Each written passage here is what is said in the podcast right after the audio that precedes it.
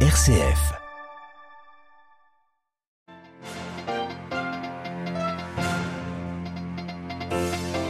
Le pape François appelle à la libération des otages israéliens et partage son inquiétude pour les habitants de la bande de Gaza. Nous entendrons son appel pour la paix, la paix en Terre Sainte juste après les titres. L'onde de choc en Israël, cinq jours après l'offensive du Hamas, on réalise l'ampleur des massacres. Le premier ministre israélien parle d'une sauvagerie jamais vue depuis la Shoah. En Argentine, le peso s'effondre à une dizaine de jours de la présidentielle et nous l'entendrons les pro propos du candidat d'extrême droite provoque une panique bancaire et une prise d'assaut des distributeurs. Enfin, nous irons au Cameroun, plus précisément à Yaoundé, qui découvre ses morts après un éboulement dû à des pluies torrentielles. Radio Vatican, le journal, Marine Henriot. Bonjour, une paix basée sur le courage de la fraternité, c'est le rêve du pape François pour la Terre Sainte, alors qu'au cinquième jour après l'offensive du Hamas sur Israël et la riposte de l'État hébreu, le bilan des victimes est vertigineux. Au moins 1200 morts côté israélien, dont 169 soldats, 1055 morts dans la bande de Gaza, également 150 morts dans les rangs du Hamas. Le pape François qui suit la situation de près, notamment en téléphonant directement au curé de Gaza, François, ce matin, a profité de l'audience générale pour appeler à la paix.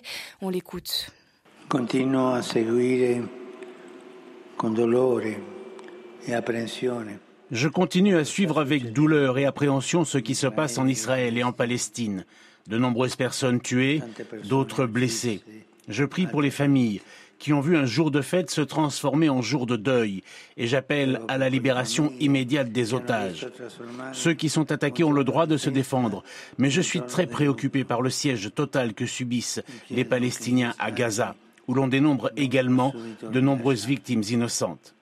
Le terrorisme et l'extrémisme ne contribuent pas à trouver une solution au conflit entre Israéliens et Palestiniens, mais alimentent la haine, la violence et la vengeance, et ne font que faire souffrir les uns et les autres.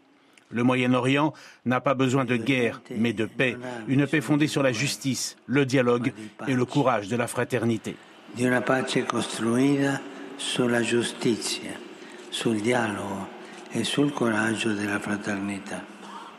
Un vœu de paix et de fraternité qui semble loin d'être entendu sur le terrain.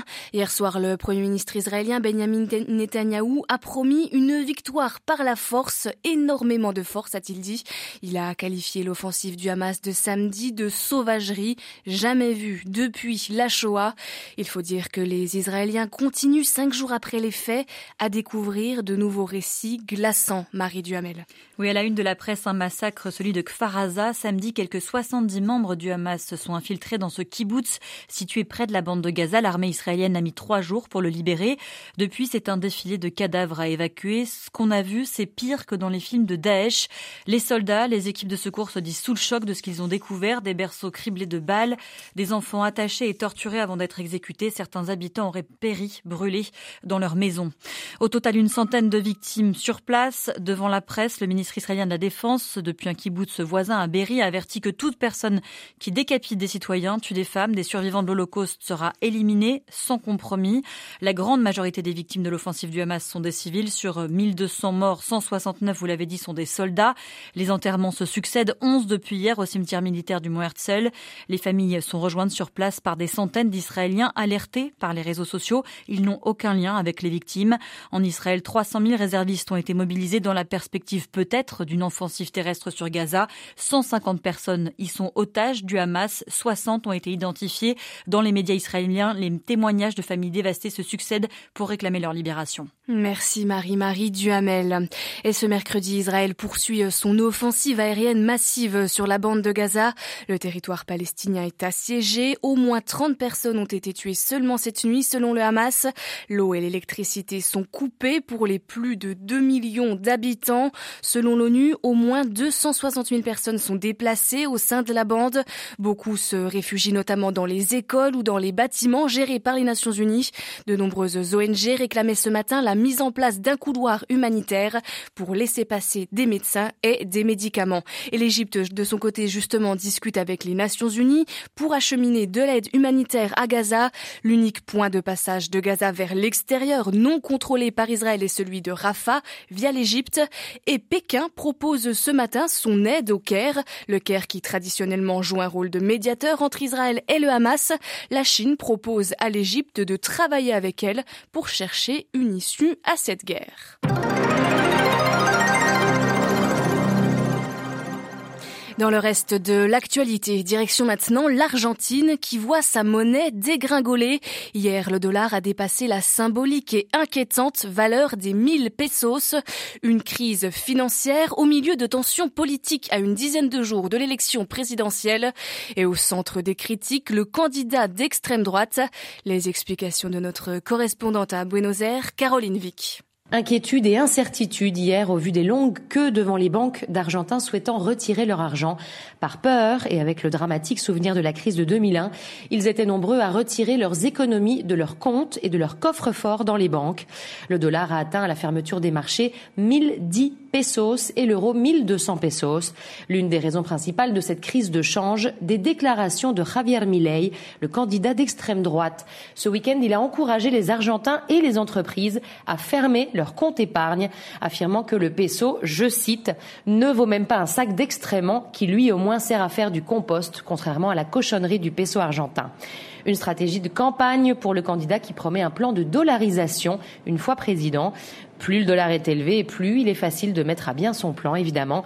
Des déclarations qui ont provoqué la colère du ministre de l'économie et candidat pour le péronisme, Sergio Massa, qui a réclamé la prison pour, je cite, les petits malins qui se livrent à des spéculations et qui jouent avec les économies des gens.